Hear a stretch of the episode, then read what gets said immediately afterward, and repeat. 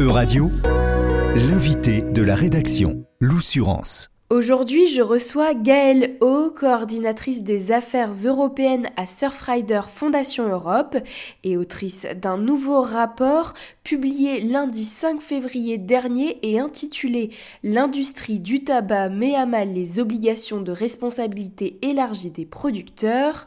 Bonjour Gaëlle, pouvez-vous nous expliquer de quoi s'agit-il? Quel est l'objet de ce rapport? C'est un rapport qui vient euh, regarder quelle a été l'application dans les différents États membres d'une des euh, obligations qui était inscrite dans une directive qui a été adoptée en 2019. C'est une directive qui visait à réduire la pollution euh, par les plastiques à usage unique en Europe.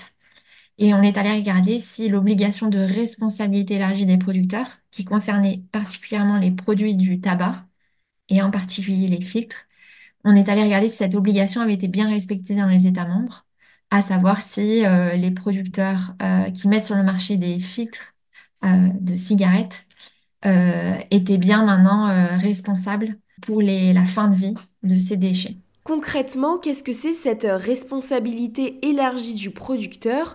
Qu'est-ce qu'on impose aux producteurs de plastique à usage unique? Alors c'est vrai que le terme de responsabilité élargie du producteur peut être un peu long et un peu complexe au départ à appréhender. Mais en gros, c'est un des outils qu'on a pour faire appliquer le principe de pollueur-payeur, qui est un principe qui est inscrit dans le droit européen. Et euh, pollueur-payeur, c'est euh, tout simplement euh, faire payer pour la pollution les responsables, à savoir les metteurs sur le marché. Et donc la responsabilité élargie des producteurs, c'est en gros mettre en place des filières, des systèmes qui vont permettre d'opérationnaliser ce principe, c'est-à-dire on va mettre, euh, on va mettre en place une, filière où en gros euh, les producteurs doivent payer le prix euh, de, pour la fin de vie de leurs produits. À savoir, dans ce cas précis, on a un producteur de tabac qui met sur le marché des cigarettes qui ont un filtre en plastique. Il s'agit d'un, on, on, le sait peu, mais les filtres sont des plastiques à usage unique. Ils mettent sur le marché ces filtres-là et on en retrouve ensuite beaucoup dans l'environnement. On a 4500 euh, milliards de, euh, de mégots qui sont jetés euh, chaque année dans l'environnement, qui sont retrouvés dans l'environnement chaque année dans le monde. Donc cette fois-ci, au niveau européen, on est allé leur dire, écoutez, maintenant, vous allez payer pour, pour les déchets qui viennent de, des, des films de cigarettes. Et en fait, c'est une obligation qui était inscrite dans la directive européenne sur les plastiques à usage unique avec une obligation pour euh, euh, janvier 2023 de mettre en place ces filières-là. Et or, notre rapport vient révéler euh, beaucoup de, défauts dans l'application et notamment le non-respect de cette échéance qui était fixée pour janvier 2023. Et on voit qu'aujourd'hui, en février 2024, on a beaucoup d'États qui sont en retard, qui ont mal appliqué ou qui ont vraiment montré très peu d'ambition dans l'application de ce principe-là. Parce qu'il faut savoir que ce texte européen, c'est une directive. Donc, comme toutes les directives, en fait, on fixe un, cap, un objectif aux États membres. Ils doivent remplir cet objectif-là, mais ils ont une liberté dans les moyens qu'ils mettent en place au niveau national pour appliquer euh, ces dispositions. Et voilà, dans notre rapport, notamment, on voit que très peu d'initiatives, très peu d'ambitions ont été montrées par les États membres. On a certains qui ont euh, adopté des euh, dispositions qui vont plus loin que ce qui a été fixé au niveau européen mais c'est très, euh, c'est vraiment un nombre limité d'États. Et surtout, notre rapport, il révèle euh, beaucoup de collusion entre l'industrie du tabac et les autorités publiques. Or, euh, voilà, l'industrie du tabac, c'est pas un acteur comme les autres, c'est un acteur particulier. et même les produits de tabac, c'est pas un produit comme les autres. et donc, il y a des règles internationales qui prévalent, qui interdisent justement cette collusion entre acteurs du tabac et autorités publiques parce que voilà, c'est un, c'est une industrie qui est responsable de nombreux décès au niveau euh, international, au niveau mondial. Et en plus de ça, ben, on voit aussi qu'ils sont euh, responsables de la crise environnementale en fait euh, auquel on fait face. il y a eu un rapport hyper important qui est sorti en 2022 de l'Organisation mondiale de la santé qui montrait combien l'industrie du tabac était à l'origine de nombreux impacts environnementaux. ça va de la destruction de d'arbres destruction de 600 millions d'arbres euh, chaque année, à euh, destruction de terre, à émission de, tonnes de CO2. 84 millions de tonnes de CO2. donc ça, ça vient se, rajouter à un impact sanitaire qui est voilà, des, des, des, des, personnes qui décèdent suite à la consommation de tabac au fait de fumer. En plus des impacts sanitaires, des, par exemple des, des mégots de cigarettes euh, il faut savoir qu'on a plus de 7000 substances toxiques qui sont associées à une seule cigarette. Donc, il y a un impact aussi qui est sanitaire multiple, qui va au-delà du simple fait de, on va dire, euh, de fumer soi-même. Alors, vous parliez de l'application au niveau national.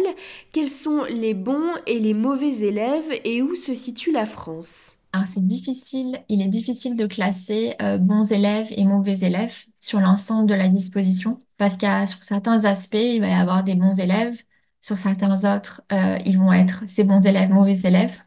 Euh, donc c'est pour ça qu'on a choisi de pas faire un classement parce que c'était vraiment très compliqué. néanmoins, on peut, bah, on peut signaler déjà des mauvais élèves dans le, les retards.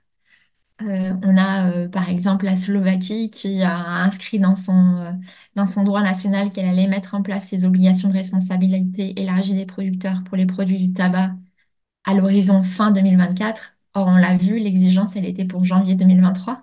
Donc là, on a très clairement un mauvais élève qui a un retard de deux ans. sur d'autres aspects, par exemple sur des aspects de fixer un objectif de réduction des euh, mégots dans l'environnement. Là, on a euh, une série de bons élèves, par exemple. On a par exemple les, Pays-Bas qui font figure euh, bah, un peu de modèle parce qu'ils ont fixé un, objectif de réduction. On a par exemple le Portugal qui a inscrit dans sa loi nationale qu'il était interdit de jeter des mégots dans l'environnement. Donc, on a quelques dispositions assez intéressantes. De l'autre côté, je vous citais le Portugal. On a le Portugal sur un autre aspect mauvais élève. Euh, par exemple, dans une euh, disposition qu'ils avaient prise en 2019, donc au moment où la directive était adoptée, ils disaient que euh, ils invitaient les cigarettiers à réfléchir à des mégots biodégradables. Or, la directive, par exemple, européenne, elle est très claire sur ça et les ONG environnementales sont aussi très claires sur ça. En aucun cas, euh, un plastique biodégradable offre une solution à la pollution plastique auquel on fait face. On sait que euh, malgré euh, l'intitulé biodégradable, il se trouve qu'un plastique dit biodégradable va mettre des années à se dégrader.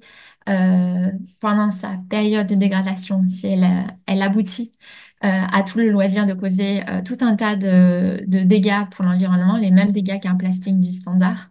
Euh, si je dois encore ajouter un exemple de mauvais élèves, on a par exemple l'Italie qui euh, confie euh, ses campagnes de, de, sensibilisation sur les déchets à son industrie du tabac.